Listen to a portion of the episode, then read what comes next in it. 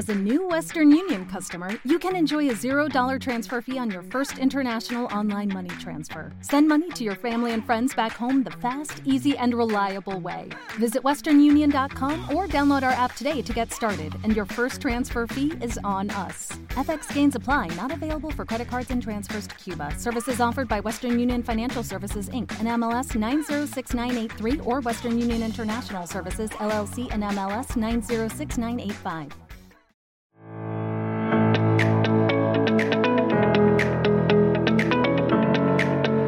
Parece mentira. Fake news y periodismo. Con Eduardo Vendala, Vicente Clavero y Fernando Saiz.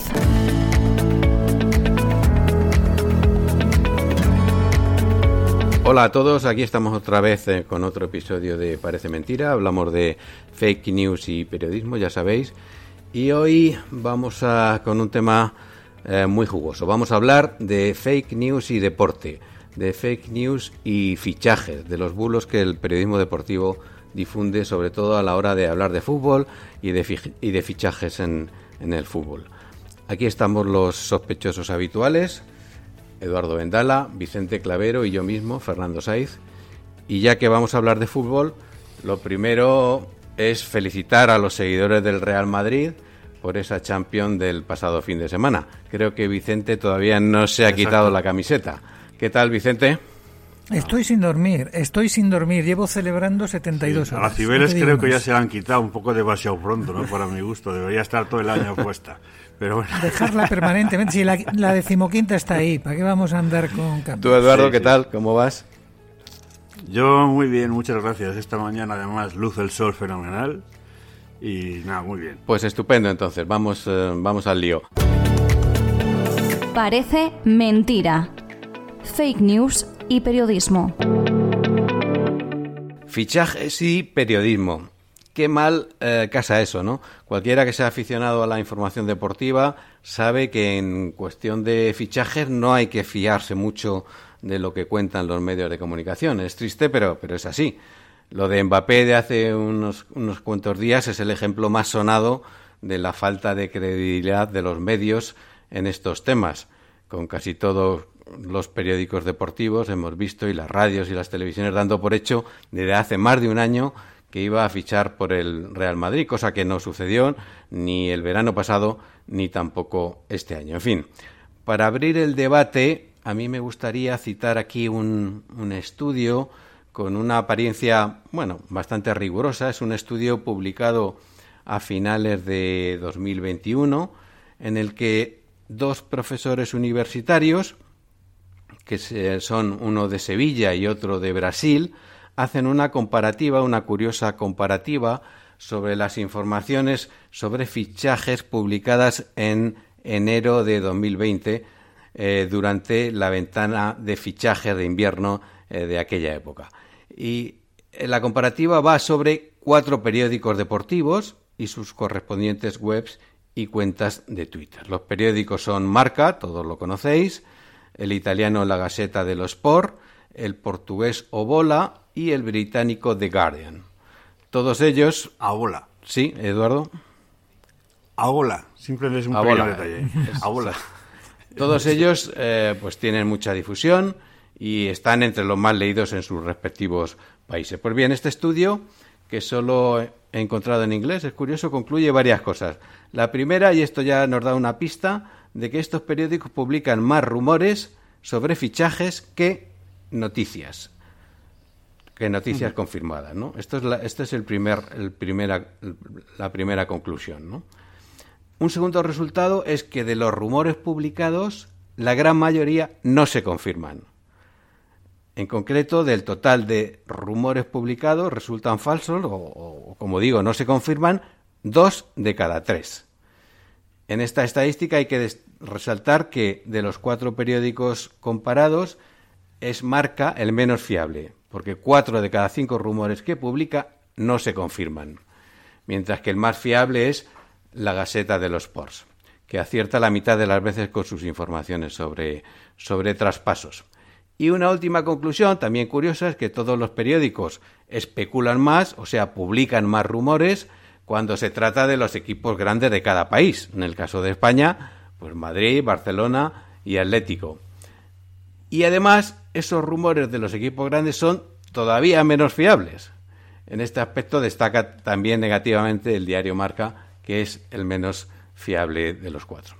En fin, todo esto viene a sugerir que cuando se trata de informar de traspasos, pues eh, eh, el periodismo deportivo tiene mucho de, especulativo, sobre todo cuando, como digo, se trata de, de equipos grandes, e ignora la mayor parte de las reglas de la profesión periodística en cuanto a objetividad, imparcialidad, verificación y contraste de fuentes.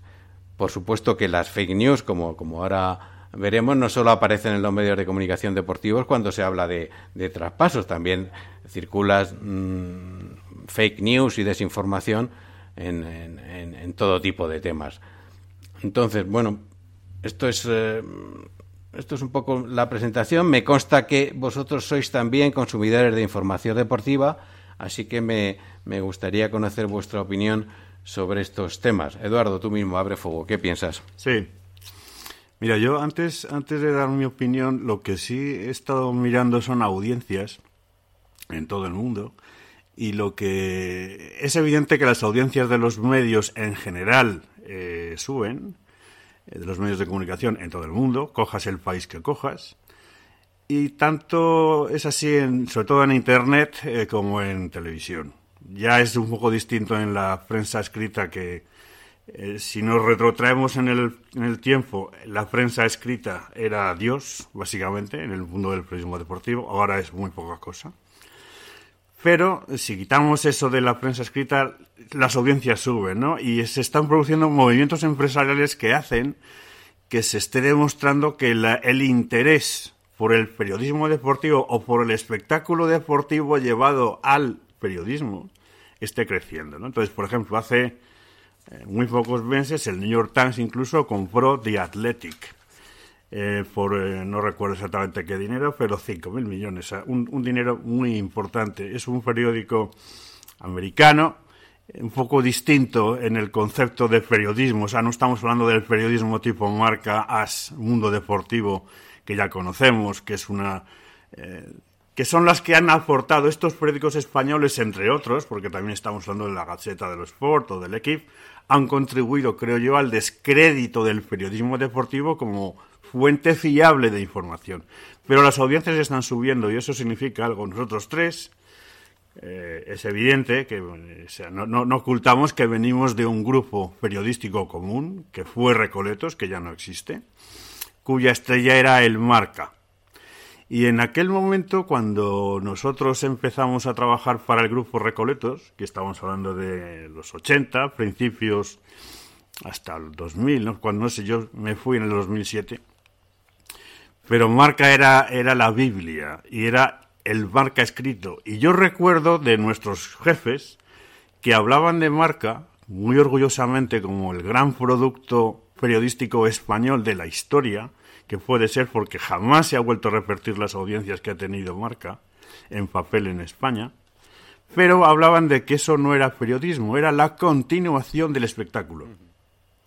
Entonces, ese concepto de generar un periódico deportivo que no era información deportiva en estado puro, sino que era continuar el espectáculo, es posible que nos haya llevado hasta donde estamos ahora, que es una falta de verificación de, fuentes, que es un forofismo extremo, que se produce sobre todo todavía en la prensa digital heredera de la prensa escrita y en el, en el teleperiodismo basura, que yo creo que eh, ha heredado los malos hábitos del periodismo de televisión del corazón que nos invade. Entonces yo creo que dentro de eso, el periodismo del que estamos hablando ahora mismo es el del periodismo deportivo basura, el que, en el que vale todo. Aunque he de decir que eh, si reflexionas, hay otro periodismo deportivo que no tiene nada que ver con la basura. O sea, hay reportajes de deportes en SFN espectacular. Yo el otro día vi uno sobre la rivalidad histórica de los Celtics y los Lakers. Impresionante. Me encantan los programas deportivos de Movistar, por decir algunos. Entonces, estamos hablando de una combinación, pero de lo que hablamos aquí, que es el alimento fundamental que es la especulación y la desinformación de la prensa escrita trasladada digital es lo que nos está trayendo aquí. Pero hay otro periodismo deportivo que no es de esta clase de la que estamos diciendo. Deberíamos dar un poco de, contexto que no solo sirve a la hora de mm, valorar el fenómeno de la desinformación eh, concretamente en el ámbito deportivo, sino también en, en, otros ámbitos, pero que probablemente nos ayuden y ayuden a nuestros oyentes a entender por qué ocurre esto, porque esto no es consecuencia de una maldad innata de los periodistas o de los editores, de los medios mm, deportivos.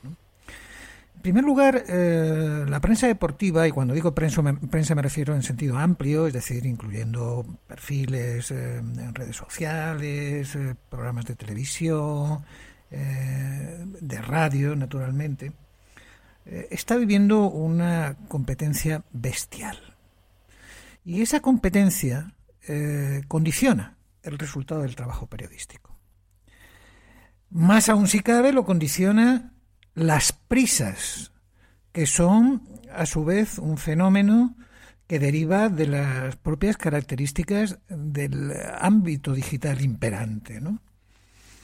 Y para mí lo más doloroso, pero no por ello lo menos importante, es la descapitalización profesional que se ha producido en los medios, la precariedad de las redacciones que cada vez están peor dotadas, para eh, intentar contribuir no a la desinformación, sino a la información. Estas circunstancias, probablemente otras más también, yo creo que ayudan a entender este fenómeno, es decir, una fuerte competencia, la prisa por encima de todo, llegar primero para que haya más clics y la precariedad profesional de los medios, yo creo que ayudan a entender, no digo a justificar, a entender qué es lo que está pasando. Y en ese caldo de cultivo es mucha mayor la facilidad que encuentra la desinformación para colarse. Y esa desinformación tiene múltiples variantes.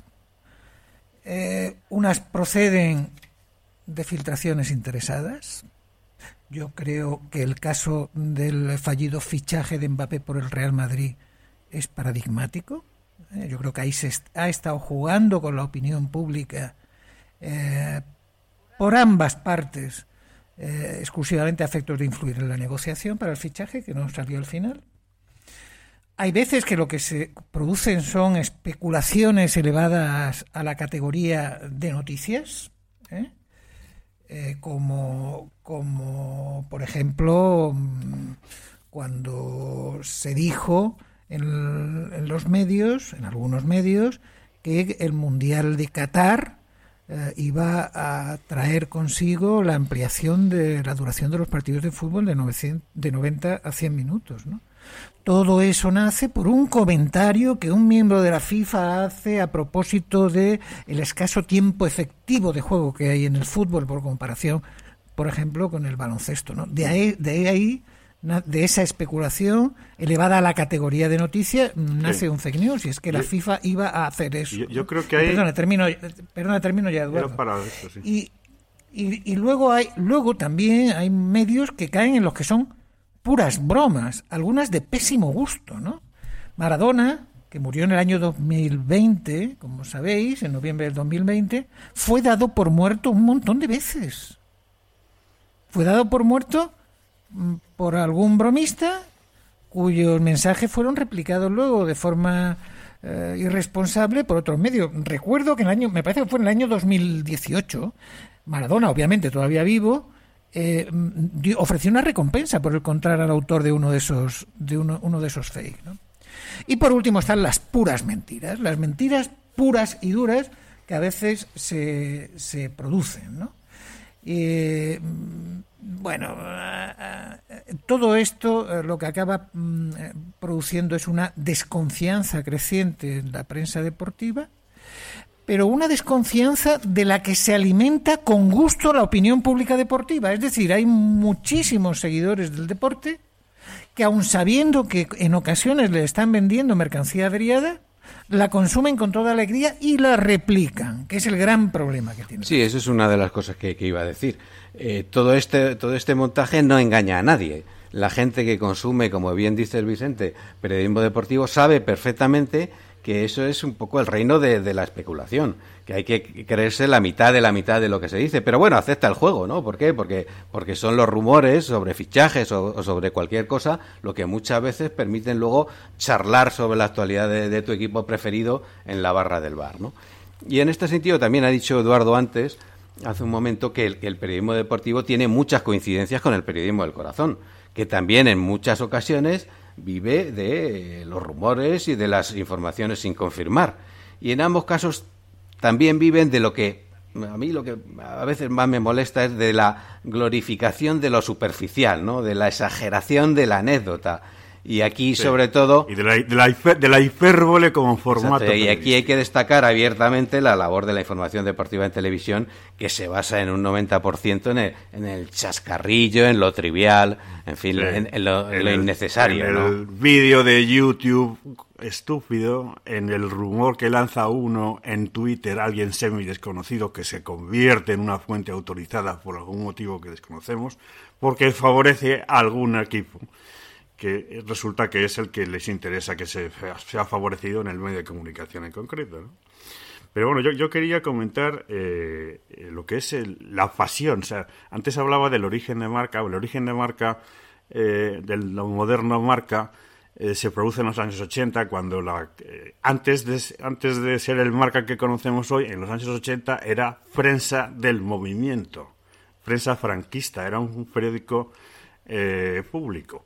Se produce la circunstancia de que el gobierno de Felipe González decide liberalizar toda esa batería enorme de periódicos regionales y no regionales que tenía el Estado y vende a particulares, entre otros el Marca, lo compra un grupo de inversores por una cantidad testimonial y ofrece y el Estado ofrece a los trabajadores la posibilidad de no seguir en el Marca, sino de pasarse al Estado como funcionarios.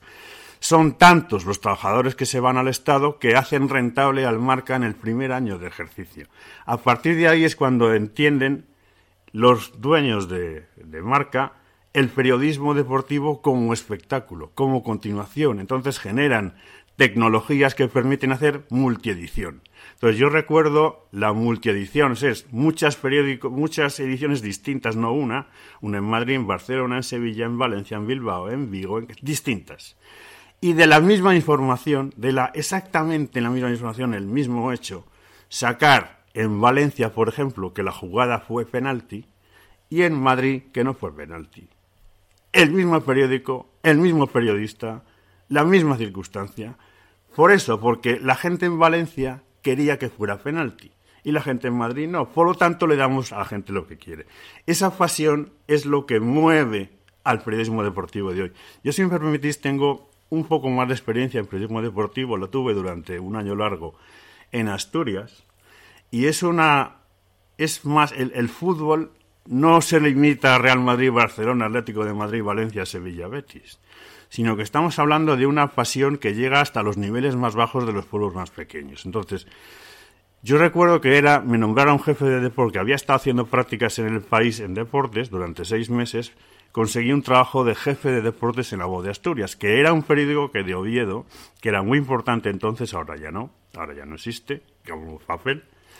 Entonces, eh, yo me inventé junto con un compañero que estaba allí conmigo de Madrid, un suplemento deportivo de lunes que tenía que tener todos y cada uno de los resultados de todas y cada una de las categorías de fútbol de Asturias hasta la última regional. Entonces desarrollamos una red de corresponsales que podía ser el alcalde, el profesor, la mujer del carnicero, daba igual. La idea era que el domingo por la tarde, con un teléfono, llamaban a un grupo de personas que teníamos y ponía, y nosotros hacíamos unas tablas y hacíamos un suplemento deportivo muy grande al día siguiente, que fue un exitazo terrible.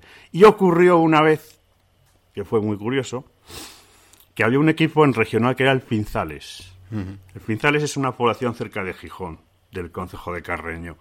Entonces el, el Pinzales empata y tendría que tener un punto más. Por alguna circunstancia, nuestro equipo de, de recogedores de datos, por hacer las tablas, se le olvida ponerle el punto al pinzales. Al día siguiente yo recibí, pues no sé, 100 llamadas de, vecinos de Pinzales, incluido el alcalde, diciendo que qué pasaba con el Pinzales que no habían puesto el punto. Nosotros reconocimos nuestro error y dijimos, oye, no te preocupes que lo vamos a hacer. No lo hicimos, sea, la semana siguiente se nos olvida, porque es que eh, hablamos de cientos y cientos de, de partidos. Como no tenía el punto dos semanas consecutivas, se presentó en la redacción en Oviedo prácticamente el pueblo entero dispuesto a lincharnos a todos porque le faltaba el punto. O sea, entonces en vez de estar el sexto, estaba el séptimo algo así en su categoría regional. Ya lo corregimos. En fin, estamos hablando de que la pasión es brutal. Yo he visto llevar eh, a un lagreo barquereño mesas de cascotes y ladrillos para tirarle al equipo contrario según llegaba al campo. O sea, estamos hablando de que es pasión. Entonces, los gestores de la prensa deportiva, ¿qué es lo que ven? ¿Qué, leche fue penalti? No fue ni de broma penalti, pero ni de broma, porque es que si no, no vendes el periódico, ni te escuchan en la radio y ahora en la tele, si tú te imaginas que ese, que, no sé, cualquiera de los fanáticos que está eh, de tertuliano habla a favor del equipo que no debe, pues lo echan al día siguiente. No, no le dura el trabajo. O sea, eso, eso es así. Eso es, no estamos hablando de periodismo normal, estamos hablando de otra cosa. De hecho, el forofismo que hay eh, dentro del, colectivo de periodistas deportivos es brutal.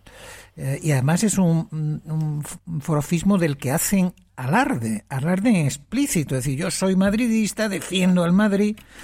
Y una de las cosas que a mí me preocupa y que quería soltar, por lo menos en esta, en esta conversación, es que desgraciadamente lo que es la información política o la prensa política o la comunicación política, ese forofismo es creciente, quizá no de una forma tan explícita, no hay periodistas que van diciendo, como sí ocurre en la prensa deportiva, yo soy de tal eh, partido, sus opiniones reflejan un seguimiento total y absoluto, es decir, no lo dicen, pero lo demuestra que lo son. Y eso, obviamente, es un antídoto maligno contra la imparcialidad que se supone que debemos tener eh, los periodistas cuando ah, estamos en el ámbito de la información. Sí, Eduardo ha, citado el tema del, del forofismo, que, que ha existido siempre realmente, ¿no? Y la pasión por el fútbol es muy, muy antigua, pero yo creo que la perversión de los códigos periodísticos en relación con el, con el deporte es, es reciente, o sea, eh, eh, la situación actual es mucho peor que hace 20 o 30 años. Yo también hice, hice periodismo deportivo eh, eh, regional en, en, Diario de Cuenca y, realmente pues la pasión del fútbol estaba ahí pero yo creo que los códigos mm, había un, un cierto un cierto respeto no eh, Sí, es que ahora no, hay. ¿Tú te imaginas a un periódico, o sea, un programa de estos de televisión que es de madrugada con un código deontológico? increíble.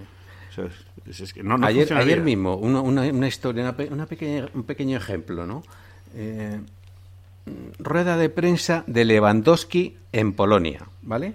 Insisto, rueda de prensa. Lewandowski, como bien sabéis, jugador de Bayern Múnich, ¿no? Entonces, hay un periodista del diario Sport de Barcelona que le hace una pregunta y que le dice eh, qué piensa de su futuro, ¿no? Entonces, Lewandowski dice, yo no voy a seguir en el Bayern, ¿no? Entonces, titular del diario Sport de Barcelona en su web. Exclusiva Sport. Lewandowski se va del Bayern. O sea, en una rueda de prensa eh, donde, hay, un montón de periodistas, resulta que exclusiva Sport. Pues a esto hemos llegado, ¿no? Este, esta es, un, poco, un poco la situación. No sé si tenemos mucho tiempo más, pero... No, yo solo decir que dentro de la... He hecho una barrera un poco de periodistas, de, medios deportivos, y, y, se puede hacer otro tipo de periodismo deportivo muy exitoso, ¿no? Entonces, ahora que yo, que yo haya visto el periódico deportivo más antiguo que puede existir, se llama Sporting News, que nació en el 1887 en Estados Unidos. Y eh, es un periódico que está en un montón de, de, Es un periódico digital ya solamente, que estuvo durante unos años en manos de Dazón y ahora es un fondo de inversión. Pero vamos, es un periodismo de puras noticias, donde no hay opiniones. Y son noticias súper interesantes, tanto y son de lo que llaman ellos soccer, eh, o sea, el reportaje que hicieron sobre la manera en que afrontó el Real Madrid el partido contra el Liverpool, pues es muy interesante y no le hace falta forofismo para que yo me lo lea y me parezca interesante y soy del Real Madrid. Me lo leo porque es interesante. el análisis que están haciendo sobre las finales de la NBA, cada noticia es un pequeño tesoro.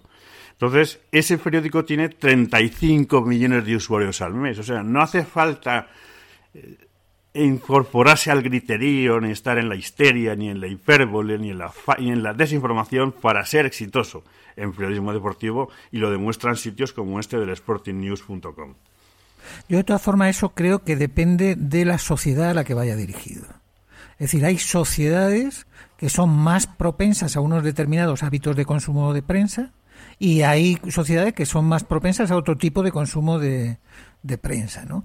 Tengo la sensación de que eh, gusta más ese mm, periodismo deportivo de trinchera que el periodismo deportivo imparcial, riguroso, bien contrastado, que tú mencionabas, Eduardo, y que incluso aquí en España, en algunos documentales o reportajes eh, audiovisuales, se pueden disfrutar, ¿no?